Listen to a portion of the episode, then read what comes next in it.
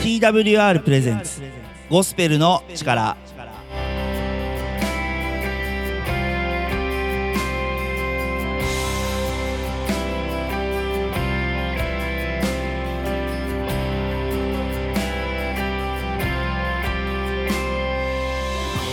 皆さんいかがお過ごしですか？TWR がお送りするゴスペルの力のお時間です。本日のパーソナリティは TWR の中村海です。どうぞ皆さん最後までお付き合いをよろしくお願いいたします。この番組では Twitter で皆さんからのツイートを募集しています。この番組を聞いて感じたこと思ったこと考えたことどんなことでも結構です。ぜひ Twitter ハッシュタグゴスペルの力ゴスペルの力をつけてつぶやいてください。皆さんからのツイートをお待ちしています。え皆さん調味料なんて何がお好きですか？あのいろいろ調味料っていうとちょっとまあ範囲が広くなっちゃうんですけどもあのいろいろねあの僕もまあ一人暮らしにしちゃ調味料を持っている方でしてあので特にですね僕はあの九州が原産の柚子胡椒というやつが好きです。で柚子胡椒鍋物とかにもねとってもいいです。あとはねうんお蕎麦とかもいいかな。なんかねいろいろこう美味しいんですよ。いろいろつけてると。でまあもちろんねオーソドックスな、まあ、お醤油であったりっていう、えー、ポン酢であったり。でソースも。例えばソースなんてねこうねソースってこうね西日本と東日本でだいぶね習慣が違うみたいです。で僕の住んでいる関東ではもちろんソースと言ったら中濃ソース、でちなみに西日本ではあのウスターソースだそうですね。で僕はあんまりこう幼い頃からあの揚げ物とかにウスターソースを使う習慣がなかったのでもうねさも当然のようにこうウスターソースを使っている人を見ると少し違和感なんて持っちゃったりえそんなこともありました。でね、調味料といえばそういった味付けをするわけですがあのねやっぱ味付けで一番こうベーシックなものって考えると塩じゃねえかなと思うんですよね。で塩皆さんまあ塩味という、えー、ものを普段は基本的には食べていらっしゃると思うんですよ。どんな形であれ塩使ってないものがご飯で出ることってほぼほぼないですよね。でそんな塩なんですが、えー、日本ではかつてはね1000倍制なんつって、えー、1000倍校舎というところが1.2個塩の製造販売を引き受けていて、ね、その時代は塩はこう自由に製造できなくて今みたいにねいろんな塩が売っているなんていう状況は割と最近の話だったりします。でそんな塩聖書にも出てくるんですね。久しぶりにこのフリートークから聖書の話をちゃんと出しました、えー、聖書にはですね、えー、地の塩世の光という言葉があったりしてこう私たちねこう人間はねあの地の塩になりましょう。こう地にこの地に、えー、塩味として存在する。ちょっとなんか変なことを言ってるみたいになってますけどあの要はねこの世をこの世たらしめるのは、えー、僕たち一人一人であるというそんな、えー、話なんですね。その比喩として塩が用いられています。で塩の記述自体は、えー、創世紀から、えー、あるみたいなんですね。調べてみたんですけどもですね、太古の昔からですね、えー、塩というものは存在してそれを、えー、利用しているという人々がね利用しているという記述もあります、えー、例えばなんですが、えー、皆さんちょっと物騒な話になっちゃうかもしれないですけどミイラなんてあるじゃないですか。ミイラを作る、えー、過程で塩が必要だったなんていうね話があったりします。まあ、そんな昔からで塩の、え科学的、え、効能科学的効果っていうのは19世紀になってから科学的に判明したらしいんですが、まあ、昔からね人間はその塩の効果というものを知っていて体感的に体験的に知っているということなんですね。ね実際にだからその薬品的な扱いであったり、まあ、食物としての役割であったりまたその文章の中での比喩としての存在であったり塩っていうのは本当に大事な存在だなっていうのがよくわかります。そして人間が地の塩にならなければならないっていうのもそのくらいね人間はきっと神様から大事にされてるんだろうなと思いました。本日のオープニングナンバーです。中山優太で朝ごとに新しい。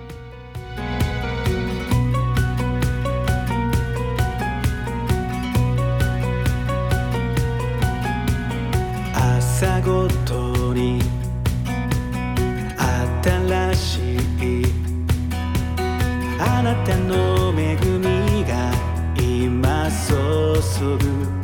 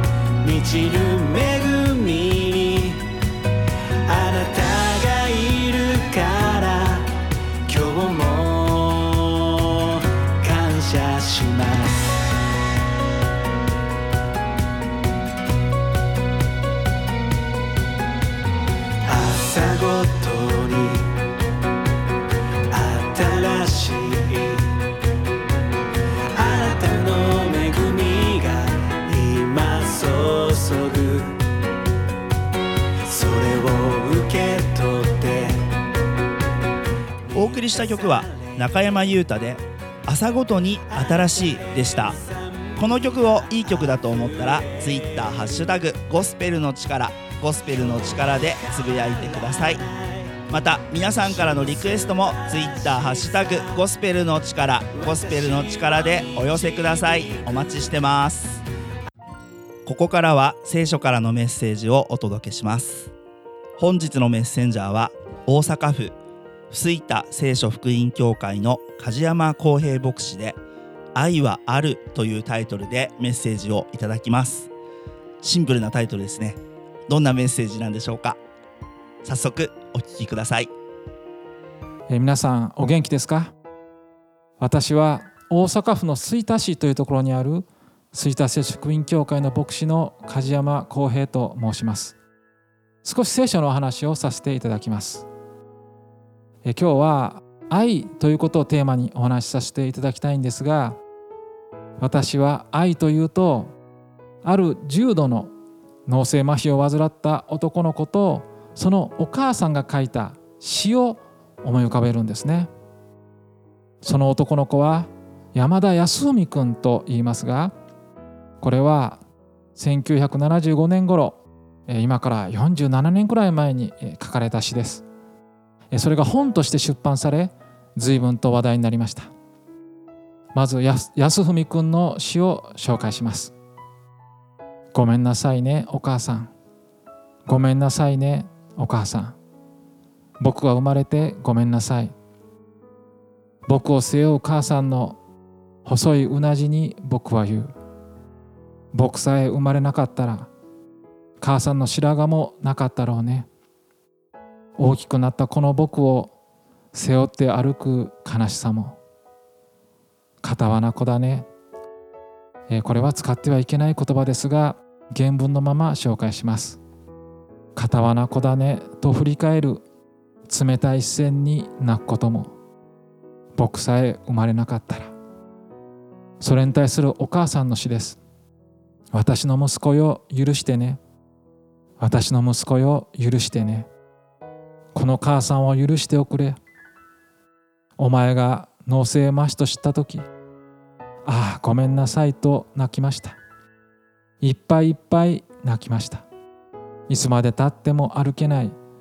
お前を背負って歩く時肩に食い込む重さより歩きたかろうねと母心重くはないと聞いているあなたの心が切なくて私の息子よありがとう。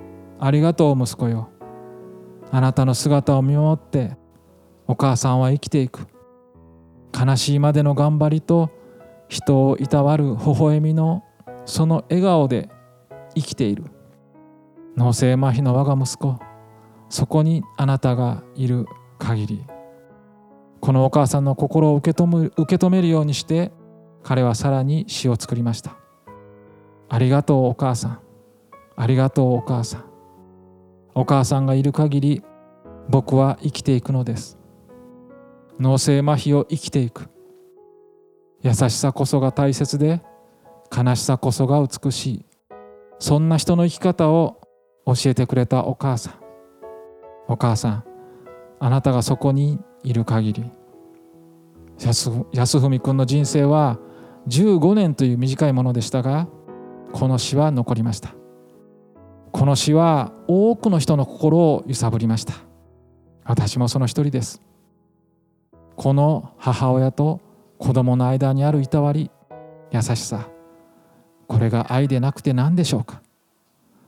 その愛を見て私たちの心は激しく反応します。反応せずにはおれません。私たちはみんな愛を求めているんです。どれだけ強がっても。本当は愛を求めているんです。愛が何より大切だと私たちは本能的に本能的に知っているんです。けれども私たちの愛はこれほど純粋ではないですね。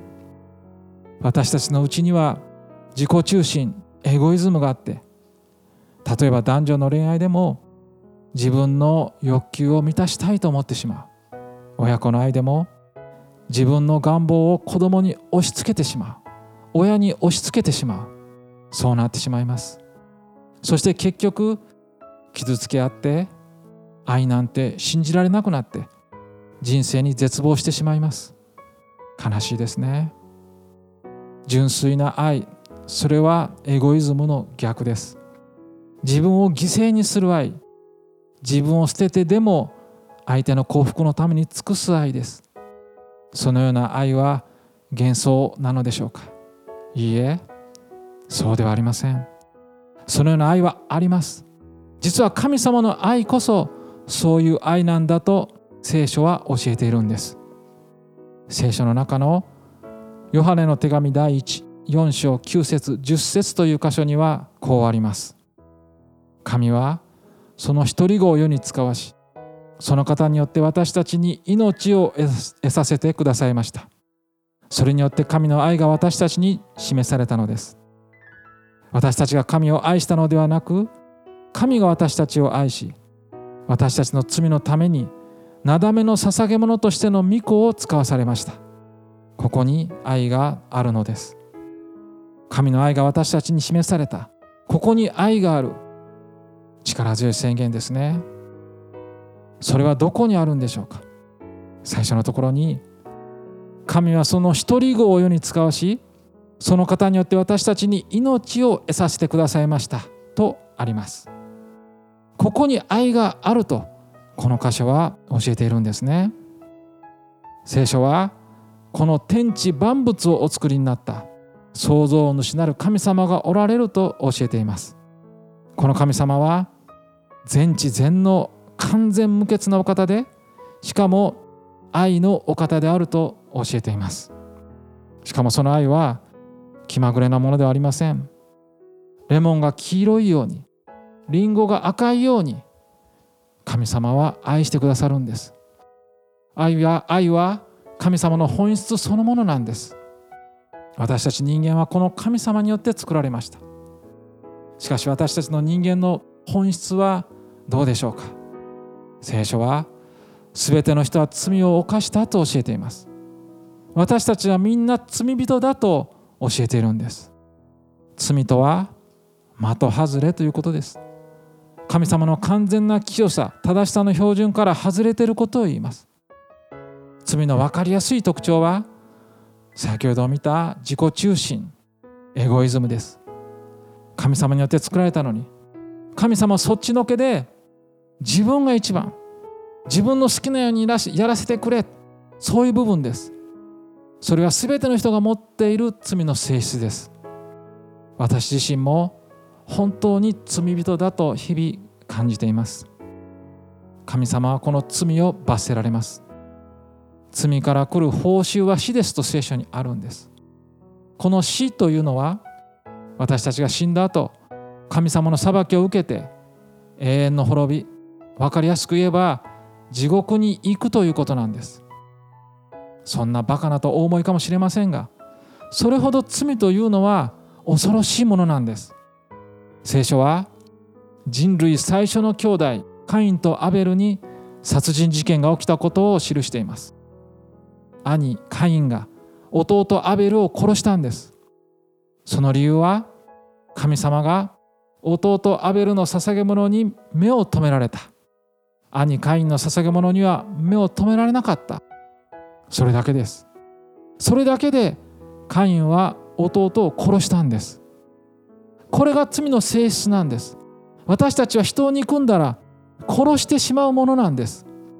ゾーッとするほど恐ろしいものが私たちのうちにはあるんです。罪は本当に恐ろしいものなんです。そのような私たちに神様は命を得させてくださったとあります。これは地獄行きではなくて天国に続く永遠の命をくださったということなんです。私たちの罪を許してくださったということなんです。それは何故でしょうか？神はその一人子を世に使わしその方によってとあります。神様の一人子とはイエス・キリストのことです。イエス・キリストは神の一人子。つまり神様が人の姿をとってこの地上に来られたお方だということです。ですからキリストには一つの罪もありませんでした。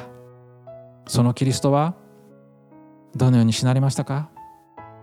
皆さんよくご存知のように十字架にかかって死なれたんです。でもそれには意味がありました。キリストが十字架で死なれたのは私たち一人一人の罪の罰を身代わりに受けてくださるためだったんです。罪のないキリストが私たちの罪の罰を身代わりに受けてくださったんです。本当であれば私たち自身が受けなければならなかったその罪の刑罰をキリストが身代わりに受けてくださったんです。その身代わりの十字架のゆえに神様は私たちの罪を許してくださるんです。神様を愛さず神様を無視して自分勝手に生きていた。そしてキリストを十字架につけた。それが私たち人間です。その私たちをキリストはご自分の命を捨ててまでして救ってくださったんです。これが愛です。これこそが愛なんです。ここに愛があるんです。愛はあります。その愛は今も現実に私たちに注がれているんです。キリストは3日目によみがえり今も生きておられます。神様の愛は今も私たちに注がれているんです。じゃあその神様の愛に対して私たちは何をすればいいんでしょうか？神様が私たちに求めておられること。それはただこの愛を信じ受け入れることだけなんです。信じ受け入れれば私たちの罪は許されるんです。信じ受け入れるとはどういうことでしょうか。簡単なことです。神様私は今まで知りませんでした。イエス様が十字架にかかって死なれたのは私の罪の身代わりだったんですね。そうであれば感謝しなければなりません。神様私はあなたに感謝します。神様ありがとうございます。そう祈ることです。簡単ですね。しかも当たり前のことです。私たちの身代わりにキリストは死んでくださったんです。感謝して当然ですね。今ご一緒にお祈りしましょう。私が短く区切って祈ります。声に出さなくて結構ですので私の後に続いて心の中でお祈りください。それではお祈りいたします。天の父なる神様あなたの前では私にも罪があります。イエス・キリストが十字架にかかられたのは私の罪の身代わりであり私の罪を許すためであったことを今日信じます。神様ありがとうございます。感謝します。アーメン。今私と一緒にこのお祈りをしてくださった方は今この瞬間に全ての罪が許されました。あなたは天国に行けます。確実に天国に行けるんです。このお祈りをした人のことをクリスチャンと呼びます。私たちクリスチャンはこの神様の愛に感謝しつつ毎週教会で神様を礼拝しています。皆さんもぜひお近くの教会に行ってみてください。あるいはインターネットで教会を検索してみてください。私たちの教会であれば「吹田聖書」というワードで検索していただければウェブページが出てきます。ぜひ一度ご覧になってください。教会は皆さんのお越しを心から歓迎します。初めての方も大歓迎です。ぜひ教会に行ってみてください。神様はあなたのことを深く深く愛しておられます。梶山公平牧師で「愛はある」というタイトルでメッセージをいただきました。皆さんこのメッセージどのように感じたでしょうか？真実の愛、ね、本物の愛はどこにあるんでしょうと、えー、悩む考えることあると思います。人と人との愛も確かに美しいものではあるんですがうんやはり、えー、人間の生み出すもの所詮は人間の生み出すものという感じであのー、ですね完璧ではないというふうに思うんですね。それはなぜかというと、えー、私たち人間というのはこの聖書の世界、えー、キリスト教の世界においては不完全なものなんです。だから私たちが完全完璧を生み出すということはねまずありえないんですよ。うん、バカ言うな俺たちの愛は完璧だっておっしゃられる方もいらっしゃるかもしれませんがあのね本当にね人間というのはつくづく不完全で罪深いものなんです。ですけどイエス・キリストの愛イエス・キリストがこの私たちの罪私たちの心が神様に向いて生きていないというその一点をね点をね回復させるためにキリストは十字架について死んでくださいました。これが本当の愛というか全き愛なんていう言葉を使ったりするんですけど全きってねあの全部の全部ですね。全き愛。合って合ってるかな？ちゃんと調べないで言っちゃった。でもあのそういうことなんです。あのキリストの愛こそが本当に私たちにとって完全な愛なんです。だからこそぜひ、うん、ラジオを聴いている皆さんにもあの聖書の言葉をねあの少しでも取っていただいて読んでいただいて何かこう、うん、これからの生活の支えになるようなね一言。それこそ、えー、私たちの番組が掲げています希望のメッセージ。これをねぜひ聖書から感じていただきたい。そんなことを考えていました。ぜひ感想と Twitter ハッシュタグゴスペルの力をつけてツイートしてみてください。それではここからはエブリマン・ア・ウォーリアのショートプログラムをお送りいたします。お聴きください。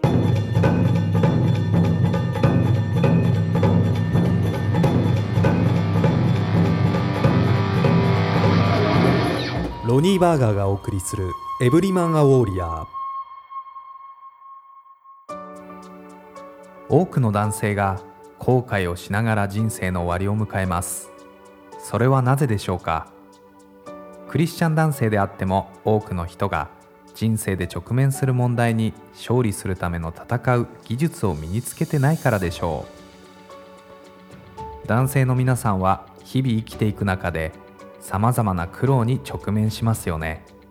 神様との歩みお金の管理結婚子育て試練仕事そして道徳的な理性などがあると思います。これらはほとんどの男性が毎日直面している戦いです。残念なことにこれらのことに関して良き模範となってくれる人は多くありません。また神様が私たちを作った本来の目的を教えこれらの苦労に対処する方法を教えてくれる人も多くはありません。私たちに必要となるのは互いに励まし合う仲間のもとイエス・キリストの弟子として訓練されることです。神様は私たちに聖書の言葉に従って生きるように励ましてくださっています。それは神様に従って生きることで私たちが人生のさまざまな戦いを勝利することができるからです。今日のメッセージはいかがでしたか？エブリマンアウォリアーの詳細はホームページで見ることができます。emaw.jp emaw.jp でご覧いただけます。ホームページでご感想などもお待ちしております。ぜひ送ってください。それではまたお会いしましょう。エブリマンアウォーリアの内容に興味を持たれた方ぜひ emaw.jp こちらにアクセスしてお便りをください。またツイッターハッシュタグゴスペルの力でも男性の皆さんのご意見ご感想をお待ちしています。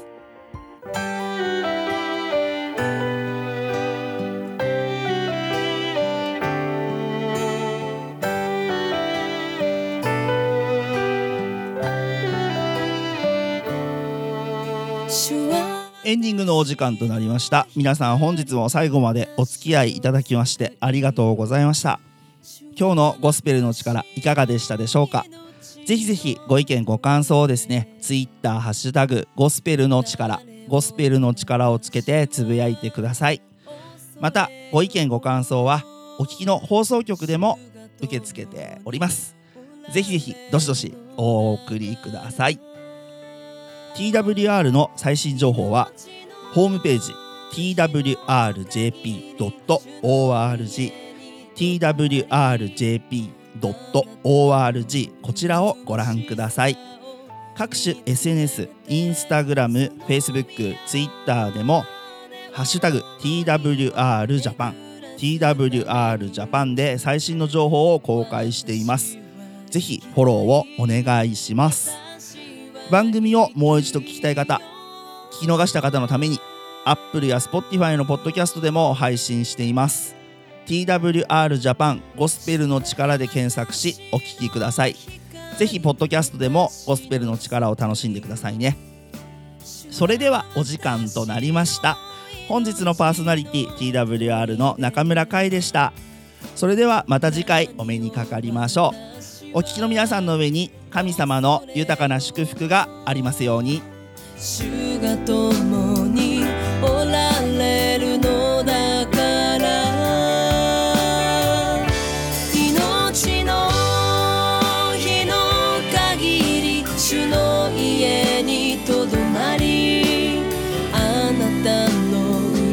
しさを見つめてその宮で思いを巡らすために私は